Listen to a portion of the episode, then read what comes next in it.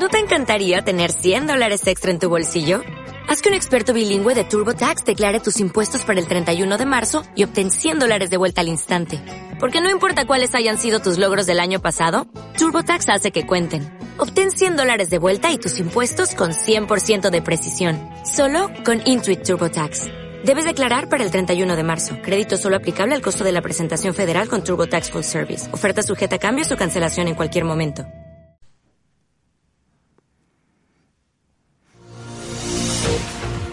Metódica, programa de actualidad, análisis y debate para acercarnos al acontecer político y actual de Medellín, Antioquia, Colombia y el mundo. Cordial saludo a nuestros oyentes que hoy, como todos los viernes, se conectan a través de Acústica, emisora web de la Universidad FIT, y a las 7 de la noche por Radio Cipa Estéreo, emisora web del Círculo de Periodistas y Comunicadores Sociales de Antioquia.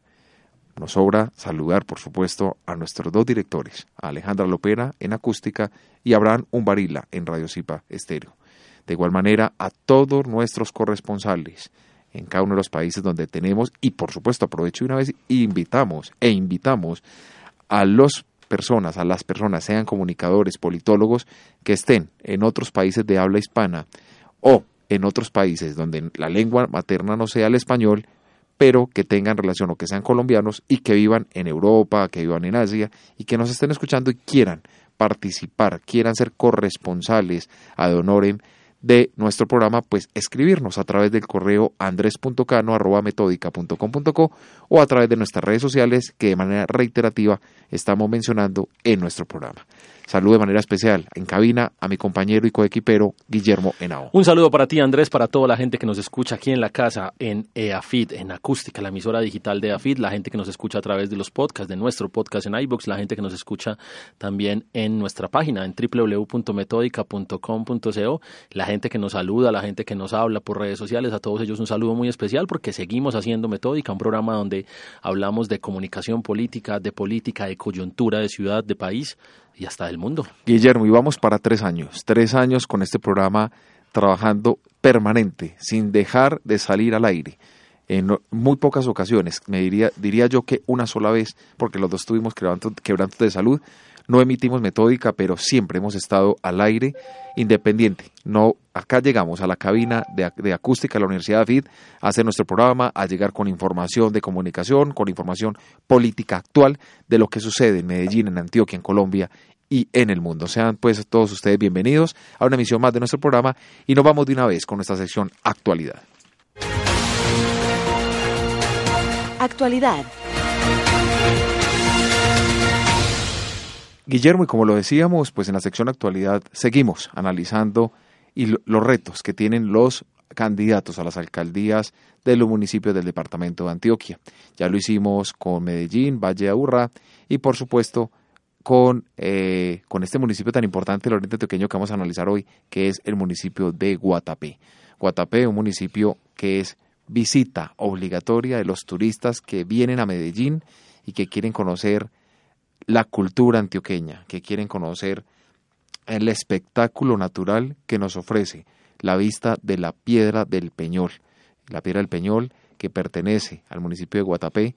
y que históricamente se ha conocido como la piedra del municipio aledaño que es el Peñol. Este municipio turísticamente tiene grandes retos. Se está construyendo en la actualidad un malecón que le permitirá pues un atractivo turístico mucho más importante a la zona y por supuesto pues conservar, como les decía, esa tradición antioqueña. Yo pienso que aquí hay un trabajo muy fuerte y un reto muy grande para ese candidato o esa candidata que desea ocupar este cargo tan importante, porque es para mí, sin lugar a dudas, es el destino turístico más importante que tiene el departamento de Antioquia hoy en día. Importante también para el municipio de Guatapé entenderlo como un, como, un sitio turístico, pero el turismo a veces cuando se desborda genera dificultades. A veces cuando uno va al municipio de Guatapé los fines de semana se encuentra que la movilidad es bastante compleja, los sitios de parqueo bastante alejados y hay que hacer control sobre todo esto. Un reto muy importante es aprovechar el turismo como marca, como marca para este municipio, aprovechar también todo el tema de, del embalse, todo esto que genera eh, la, la, riqueza del agua. Ya se ha hablado de diferentes impuestos que se quieren generar por la caída del agua para, para con esto fortalecer al municipio de Guatapé y darle más oportunidad de visibilidad a este municipio, porque a pesar de que es muy conocido como turístico, tiene otras cosas también que son muy importantes entender, toda su riqueza hídrica, toda su riqueza rural y todo lo que importa este municipio para el oriente antioqueño. Así es, Guillermo, y no podemos dejar también de lado que el candidato o la candidata que lleguen al próximo cargo a ocupar los designios de este municipio tiene que pensar un tema muy importante, y la problemática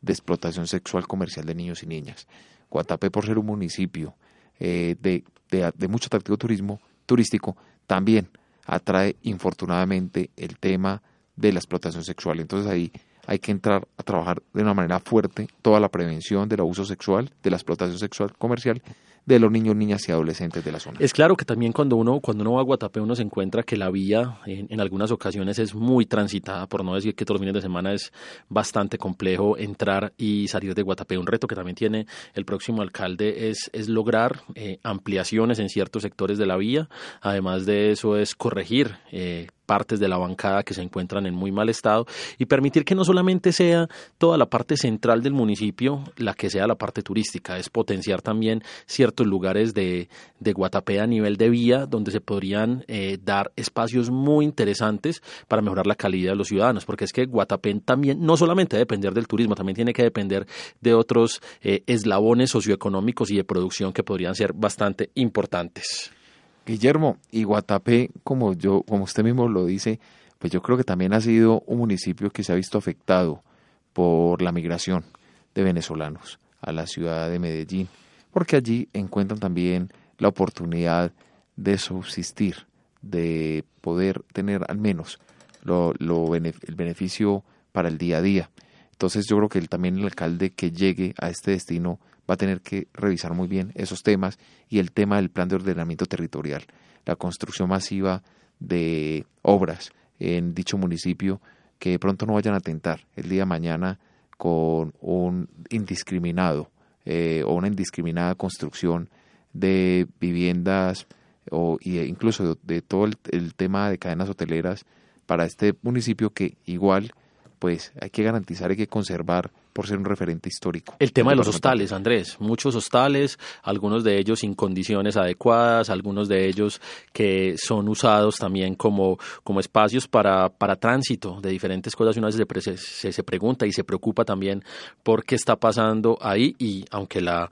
la alcaldía se ha preocupado por esto, digamos que este tema del turismo a veces como es tan positivo, así como lo es de positivo para la ciudad de Medellín, también a veces trae problemas por el tipo de consumo que trae el turista, por la forma como quiere hacer su fiesta en, Guatapé por los espacios quiere ocupar, quiere quedarse hasta horas, altas horas de la noche eh, rumbeando, cuando también esto afecta a la población del municipio. Y por supuesto, crear espacios, espacios para que los adolescentes oriundos de este municipio y que los adultos mayores tengan para poder realizar actividades físicas, recreativas, deportivas,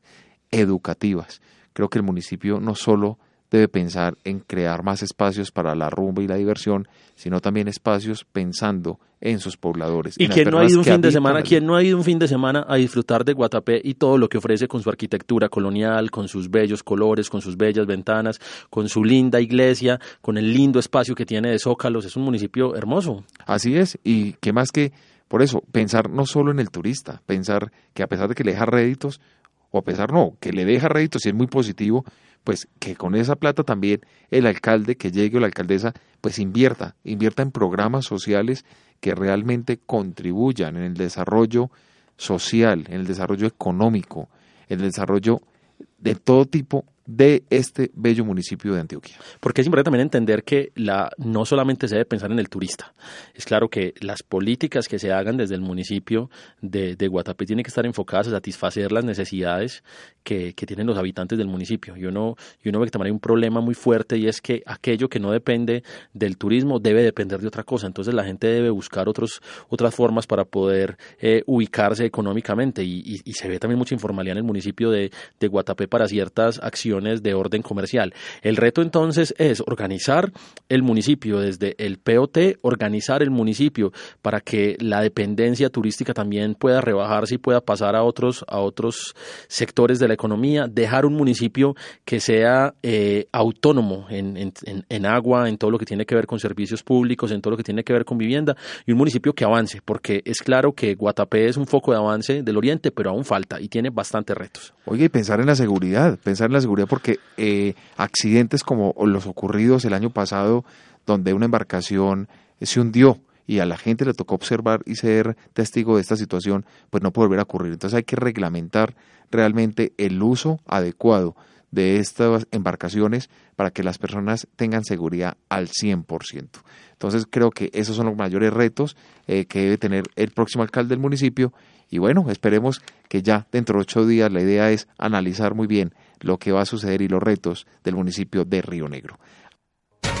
Participa de nuestros foros semanales ingresando a www.metódica.com.co y síguenos en nuestras redes sociales, Twitter, arroba 1Metódica, Facebook, Metódica Especialistas Comunicación Política, Instagram, Metódica 3849. Análisis y debate semanal. Y en nuestra sección de análisis y debate semanal saludamos al concejal de Medellín del Partido Liberal, Bernardo Alejandro Guerra, un concejal que ha trabajado muy fuertemente el tema de la corrupción y que ahora también está trabajando por todo este tema ambiental. Concejal, bienvenido a Metódica. Andrés y Guillermo, muchas gracias por la invitación y dispuesto a responder las inquietudes. Concejal, usted es una persona que ha venido ocupando durante varios periodos el cargo de concejal de Medellín usted conoce la ciudad, usted conoce la problemática de la capital de Antioquia y estamos viviendo los ciudadanos un tema preocupante y es el tema de la calidad del aire. Venimos en varias semanas y esta semana particularmente con una problemática donde la gente que estaba acostumbrada a salir en horas de la mañana e incluso de la noche a hacer deporte, pues ya no lo puede hacer. Ya se está invitando a la ciudadanía a no utilizar el automóvil y vemos que hay unos riesgos altos para la salubridad de los habitantes de Medellín frente al tema del aire. ¿Qué tiene usted para decirnos al respecto? ¿A qué se debe esta problemática de ciudad? Pues yo voy a hablar como médico especialista en salud pública, quien está preocupado por un enemigo silencioso pero mortal como es la calidad del aire. Si no hay una solución conjunta de un colectivo que sea consciente, como es Medellín, el área metropolitana, de los problemas que tenemos en la calidad del aire,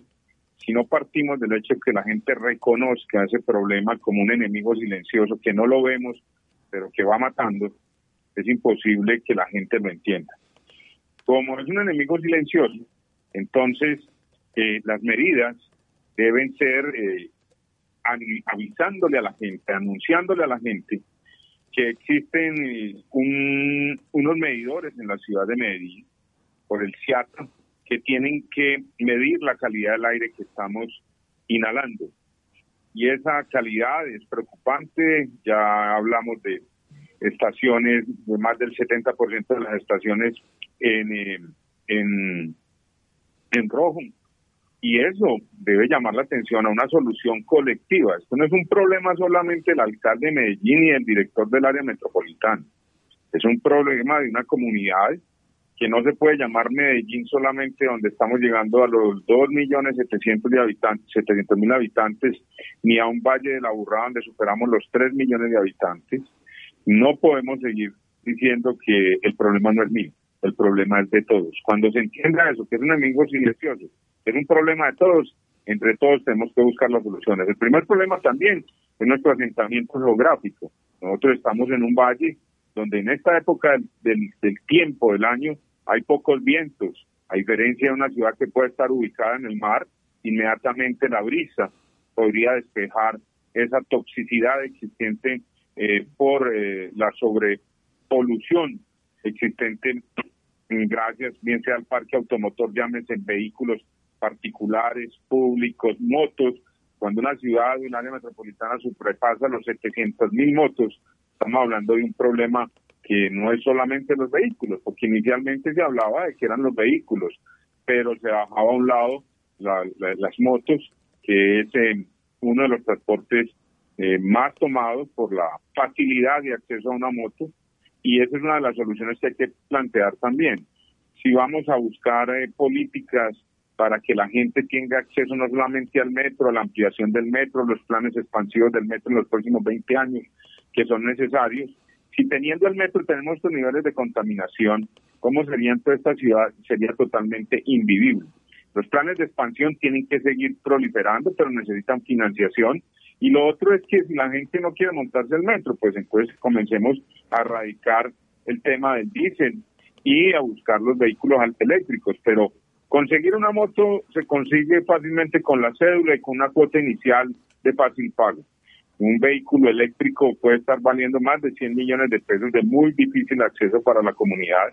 Y el tema cuando se habla de las ciclorrutas hay que seguir ampliándolas, pero un aire en esas condiciones pues realmente poco invita a una ciudad saludable. Ante los altos niveles también de deforestación y de construcción en altura que han generado otro tipo de problemáticas. Concejal, eh, usted hablaba de medidas. Cuando se habla de medidas, inmediatamente nos referimos a todo lo que es el área metropolitana, porque es el ente encargado de trabajar todo este tema, pero a veces pareciera que las medidas son insuficientes, ya mucha parte de la ciudadanía está hablando de que solamente se afecta el sector automotriz y una parte de la industria. ¿Qué tener para decir cuando el problema es tan grave, cuando tenemos eh, estaciones ya en niveles rojo y cuando pareciera que el problema no tiene solución a corto plazo? Es un problema muy difícil. Entonces la gente no sale a caminar porque hay un problema también de inseguridad. De atracos en los moles, de atracos en las esquinas, de atracos en la noche o en el día cualquier hora. El tema de desplazamiento al sitio de trabajo eh, se ve también afectado es cuando la gente dice que yo no puedo, porque hay unos problemas de seguridad que no podemos desmentir. El tema igualmente de eh, cuando la gente habla de que no tiene acceso, que tiene acceso al metro, pero que las colas, el metro tendrá que aplicar una mayor eh, periodicidad de sus vehículos, mejorar los accesos para invitar a la gente a que tome el transporte público, porque esa es la primera solución. Si no tuviéramos metro, pues yo le digo sinceramente, aquí eh, la situación sería más caótica desde ese punto de vista. El metro tendrá que adecuar entonces sus accesos de mayor eh, capacidad y los vehículos, eh, los, trenes tendrán que pasar a, una a, una periodicidad mayor. están diciendo que en tres minutos habrá que bajar a dos minutos. En eso se está trabajando. Los planes que son de expansión del metro son más de 20, pero no hay recursos económicos. Es necesario la línea paralela o en media luna el tranvía de la 80 o el vehículo que sea eh, de transporte masivo más adecuado. Hasta el momento se ha hablado de tranvía, pero si tenemos lo que son los, los cables, tenemos el tranvía de Ayacucho, tenemos el metro, pues imagínense la ciudad sin esa posibilidad. Ya teniéndola, tenemos que eh, usarla al máximo en estas crisis ambientales, pero es que el problema no es solamente del, del, del, de la calidad del aire, yo creo que la calidad del aire, que es un enemigo silencioso, está matando efectivamente en los problemas respiratorios y de cáncer de pulmón y las estadísticas están dadas por la Contraloría de Medellín y la Secretaría de Salud, aunque hay diferencias entre ellos en las en las cifras, pero hay otro enemigo que también eh, nos va a enloquecer, que es el ruido. Entonces, eh, a, los vecinos, y ese debate también lo hacíamos el día lunes cuando analizábamos el tema de la noche. Esos dos enemigos ambientales, porque tanto el ruido como una mala calidad de aire, pues generan una ciudad que no le muestra unas condiciones, así esté muy bien eh, eh, edificada, planificada, eh, que es una ciudad que atenta contra la salud pública. Y eso es unas medidas que debe tomar la alcaldía de Medellín. Esas medidas que viene tomando son muy estrictas, pero son necesarias para proteger la salud pública. Concejal Bernardo Alejandro Guerra, para la ciudad de Medellín, cuenta con eh, un número determinado de kilómetros de ciclorrutas y tenemos unos puntos donde la ciudadanía puede acercarse, tomar la bicicleta y llegar a otro punto, dejarla y llegar a su trabajo o a su universidad. ¿Cómo motivar al ciudadano de a pie para que utilice este medio de transporte también y qué pensar a futuro para que la ciudad tenga entonces más ciclorrutas porque la verdad se queda corta con la eh, oportunidad y con lo que existe en la actualidad? Es cierto lo que usted expresa, la ciudad tiene pues un sistema que se comenzó a construir hace seis años, donde los ponentes del proyecto de acuerdo, luego de una visita a Barcelona al sistema Vicin, Federico Gutiérrez, actual alcalde, quien habla, pues han promovido con otros concejales eh, una proyección positiva de lo que son las ciclorrutas y invitar, pues, uno como saludista, lo único que puede invitar inicialmente es a moverse a la gente, a que camine, a que haga ejercicio, pero como estamos hablando es la, la movilidad para los sitios de trabajo, el aspecto laboral y de estudio, eh, el plan de desarrollo del doctor Federico Gutiérrez eh, tiene 80 kilómetros eh, de ciclorruta, más el área metropolitana tiene otro grupo de kilómetros importantes. El gobernador de Antioquia también está muy atrasado, solamente una ejecución del 5% en las diferentes regiones del departamento de Antioquia, pero por lo menos la cultura de la bicicleta empieza a tomar fuerza y el llamado es a los ciudadanos que lo utilicen, porque mucha gente sale del país a recorrer las ciudades eh, en un tour eh, y a montarse en las bicicletas para recorrer las ciudades. La ciudad de Medellín también debe llevar no solamente que sean los turistas los que le monten, sino también los habitantes y residentes con el ánimo de que aporten en el mejoramiento de la calidad del aire. Concejal, usted ahorita mencionaba un tema que para la ciudad es coyuntural, es importante y a veces es caótico, es el tema de las motos, el tema de la movilidad en dos ruedas. Un tema que en este momento estamos hablando de más de 700 mil motos en la ciudad de Medellín. Usted mencionó que adquirirlas es bastante fácil, pero también hay que mencionar que se vuelve una, una posibilidad para los, para ciertos sectores, para ciertos, para ciertas personas de diferentes estratos de lograr eh, un empleo, de lograr participar activamente de la economía. ¿Cómo trabajar este tema sabiendo que las que podría tener y que tiene en este momento eh, todo lo que es la prohibición de movilidad en estos vehículos? Pues yo diría que las motos han sido unas privilegiadas, buscando que la gente tenga capacidad de eh, rendimiento en el tiempo, mm, en su trabajo laboral, de punto de residencia a punto de trabajo de estudio, pero las motos también eh, han sido favorecidas, por ejemplo, las motos no pagan peajes, las motos fácilmente usted, aún sin aprender a manejar, le dan una autorización para conducirla. Yo creo que las motos hay que entrarlas también en cintura desde el punto de vista de que tienen que cumplir unos requisitos. El hecho de que ya entren en el pico y placa es supremamente importante porque es que el enjambre de motos a veces eh, no permite eh, ver solamente el tema de movilidad, sino que usted sabe muy bien lo que se mueve también en el tema de inseguridad. Eh, y es evidente lo que se sucede cuando hay parrillero y cuando no hay parrillero.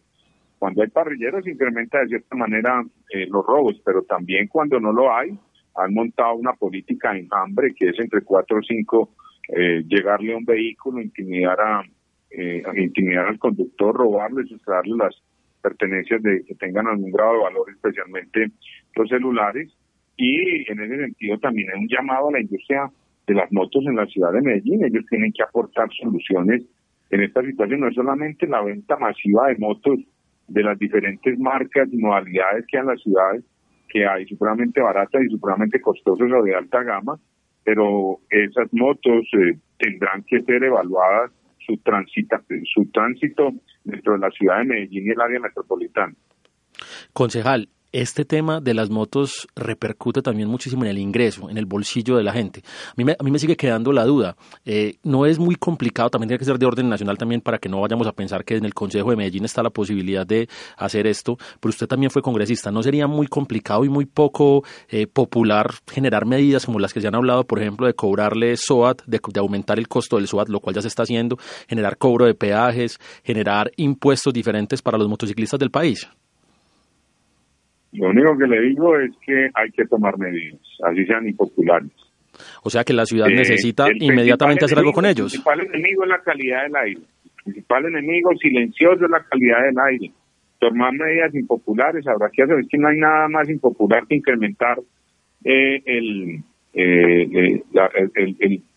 el, pico y placa ambiental. Pasar de dos horas a tres, cuatro, cinco, seis horas, si se necesita todo el día, pues para descontaminar y que la gente pueda respirar de manera adecuada. Habrá que hacerlo. Son medidas impopulares. En el tema de, de las motos, yo creo que es el momento que el país, no solamente la ciudad de Medellín, sino el país eh, debe tener que comenzar a legislar en ese sentido. Y, y yo sinceramente, como concejal de la ciudad de Medellín, comenzaría por lo menos eh, cobrándole a veces las motos que transitan por las vías de alta gama son más costosas que un vehículo, por ejemplo, de taxi de, de origen chino o japonés. Y el taxi entonces sí cobra eh, el peaje, mientras una moto de 60, 70, 80 millones de pesos que abusan de la velocidad y generan mayor accidentabilidad no se le cobra absolutamente nada de peaje. Concejal, hablemos un poquitico entonces de los camiones y buses, porque es que resulta que hablamos de chimeneas ambulantes, pero también es otro modo para que muchas familias tengan, tengan su sustento, pero aún así es un modo como las empresas logran cohesionar todos sus esquemas de distribución en la ciudad, pero vemos que estas chimeneas están andando por todas partes y a ellas le demos gran parte de este problema. Lo primero es que yo diría que el diésel que se utiliza para muchos de estos camiones y buses, a mí me parece que debería ser evacuado del mercado totalmente. Eh, uno, mm, en los buses como es transporte público masivo, pues cada vez llevarlo más a, los buses eléctricos y de hecho la ciudad hay una licitación para traer cerca de 80 o 90 buses, no tengo bien la,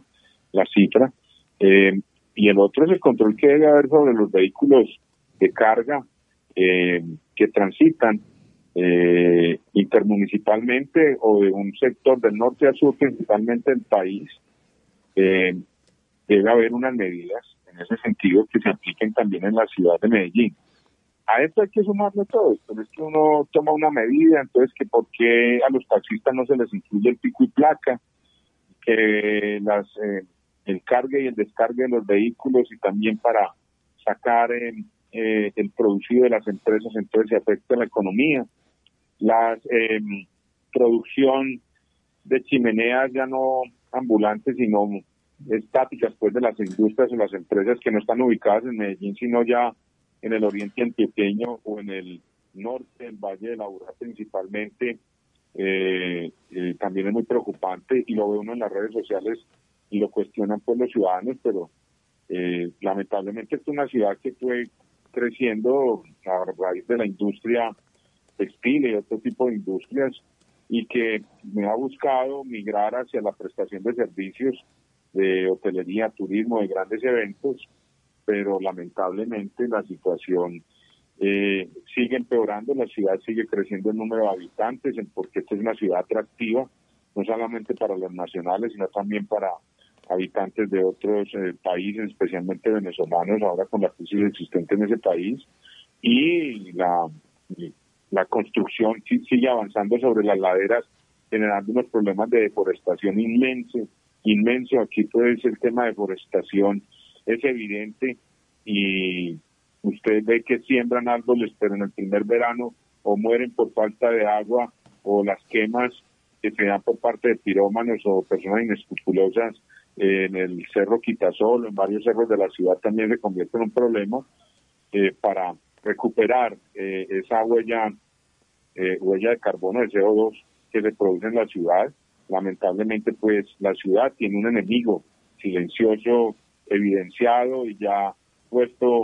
a conocimiento de toda la opinión pública, donde necesitamos una solución todos eh, para un problema colectivo. Concejal, eh, 16 estaciones del CIATA registraron eh, micro, eh, microorganismos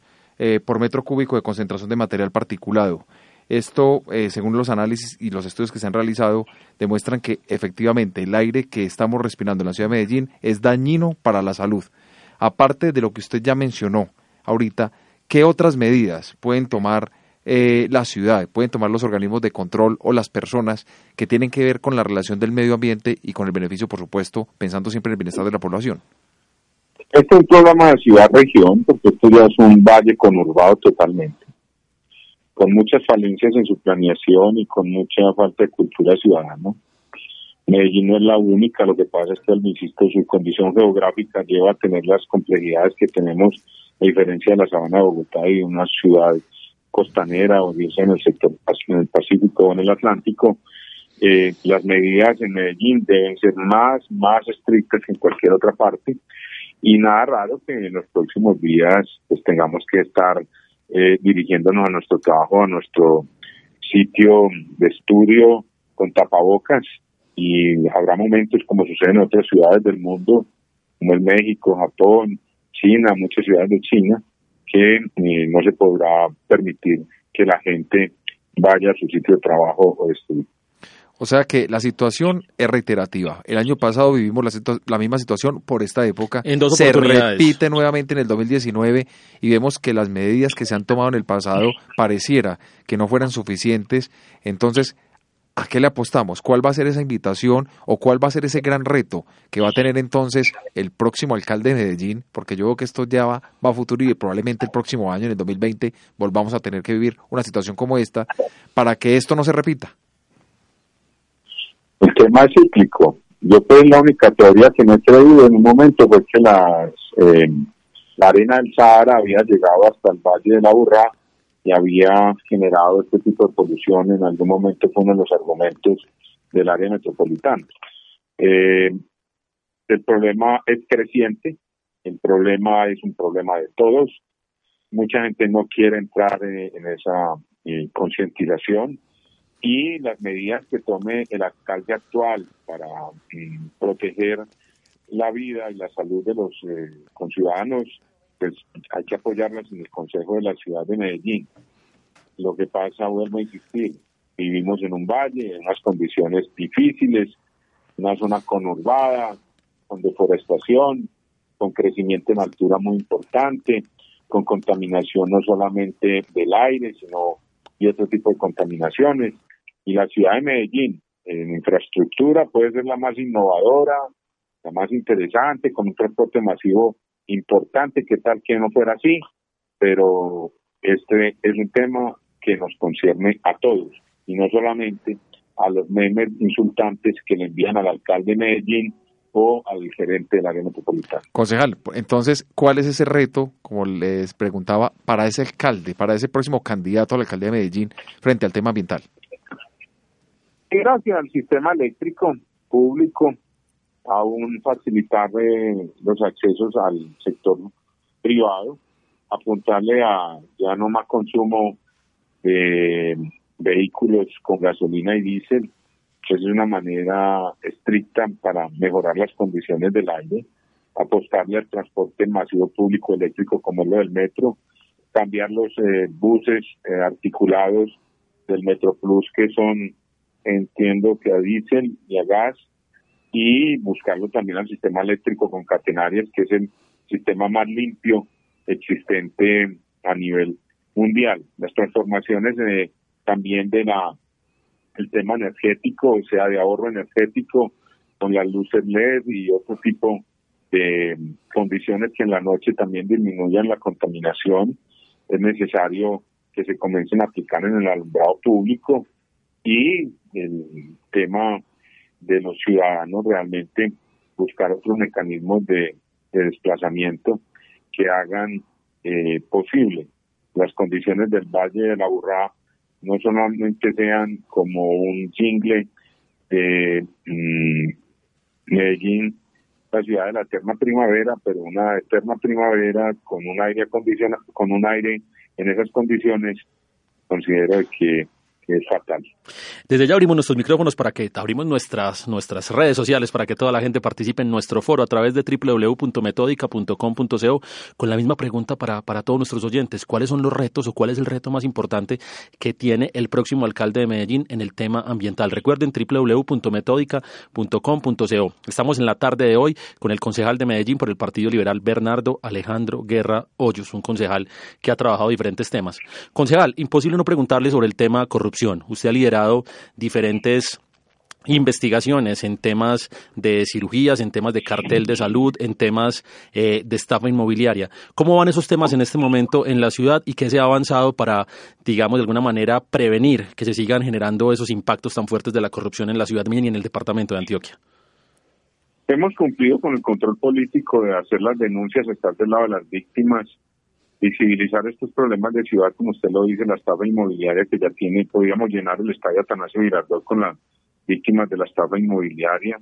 más de 50 mujeres muertas en clínicas de garaje por falsos cirujanos plásticos, habla un problema de salud pública, el tema del hospital general y la estructura del carrusel de la salud es evidente y la corrupción en el sistema sigue siendo muy preocupante. El tema de los organismos de control permisivos como el Contralor de Antioquia con título falso de doctorado entregado y concurso hecho por un taxista de Itagüí, cuando contamos con universidades como la Universidad AFIPA, adelantar esos concursos en otras universidades con las mismas condiciones y reconocimiento nacional e internacional, otros temas de corrupción como son en, la contratación y, muchos hechos que hemos denunciado, pues lamentablemente, eh, como en el tema de la contaminación, la corrupción es otro tipo de contaminación que atenta también contra la calidad de vida de los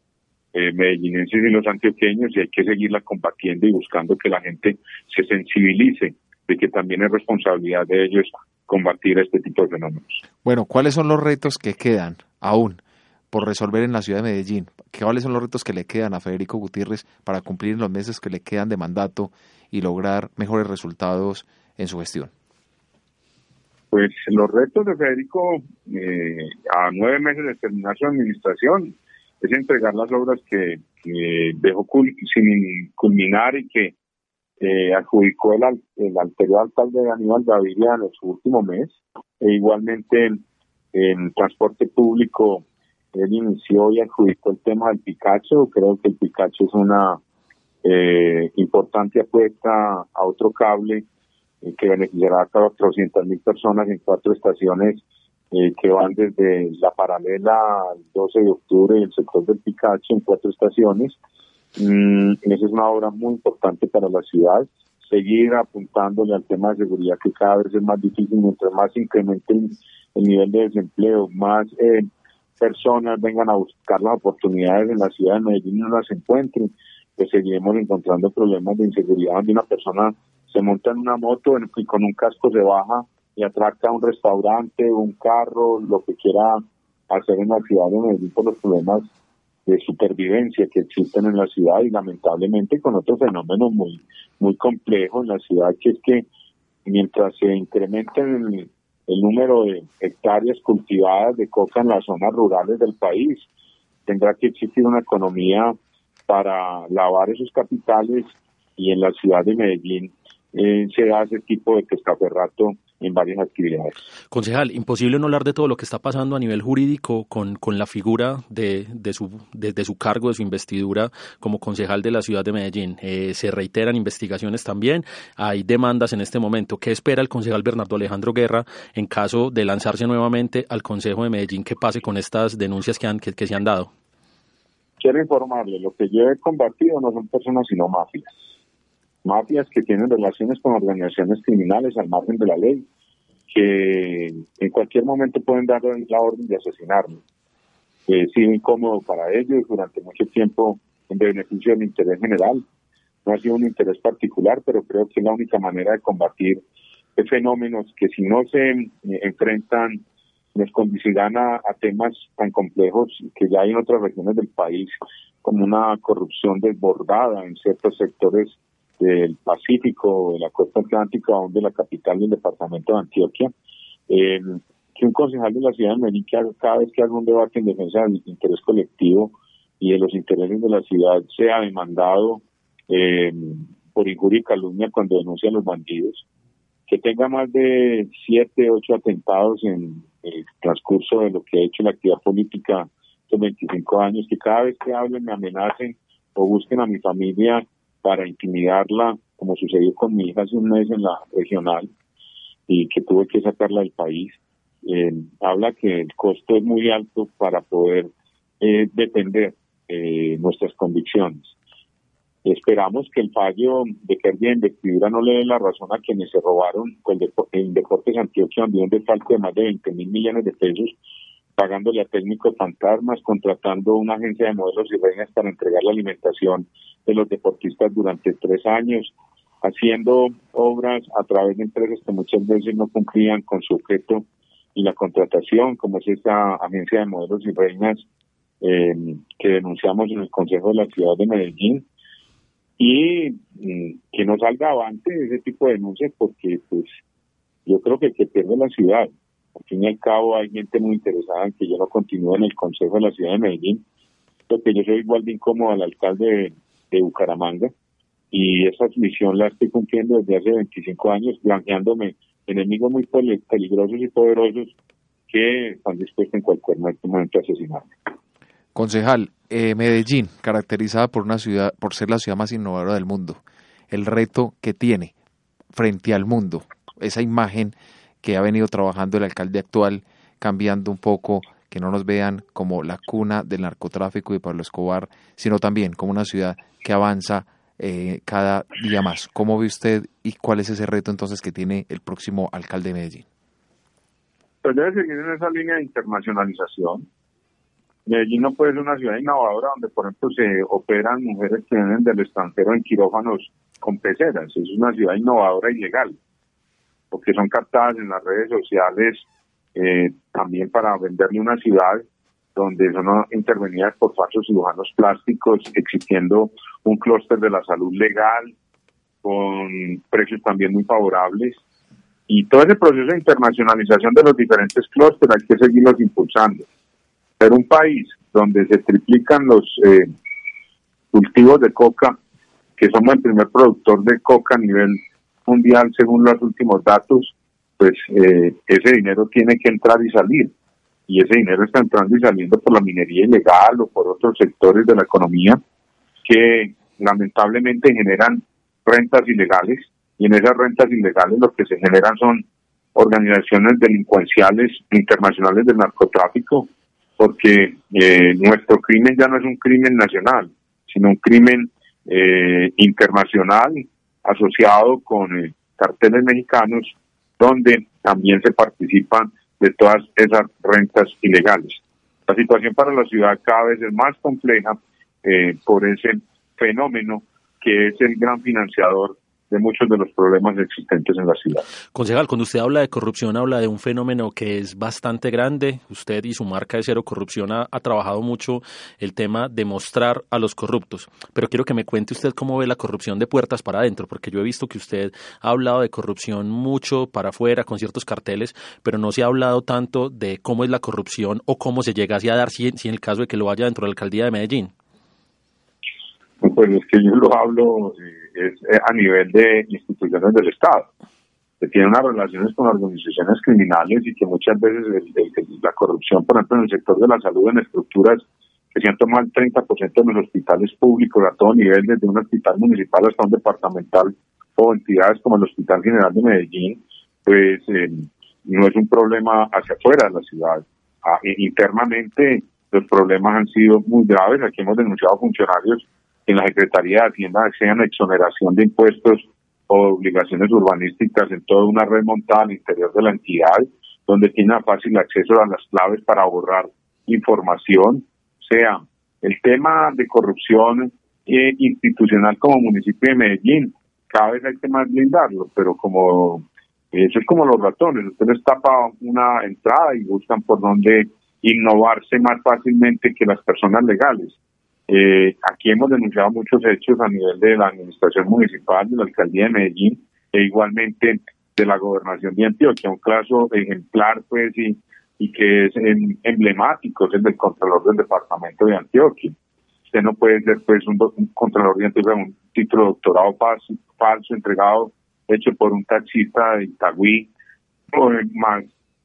pasar en, con capacitaciones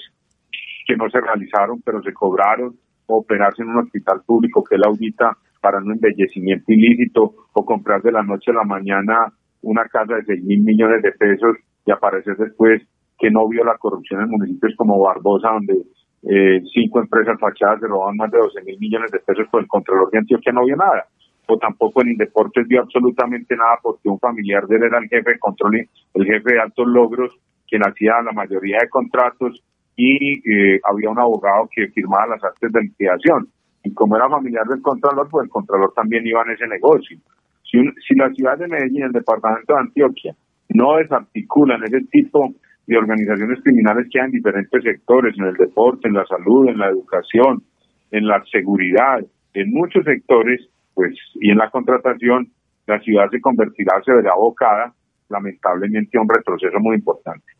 Concejal Bernardo Alejandro Guerra, muchísimas gracias por, por habernos acompañado hoy en Metódica. No a usted, eh, Andrés y Guillermo, muchas gracias y estoy a su disposición cuando lo consideren y muchas gracias por la oportunidad de dirigirme a sus oyentes. Agradecemos al concejal Bernardo Alejandro Guerra Hoyos por haber participado en la tarde de hoy en Metódica y a nuestros oyentes por habernos escuchado hoy. Les deseamos un feliz fin de semana y nos escuchamos dentro de ocho días.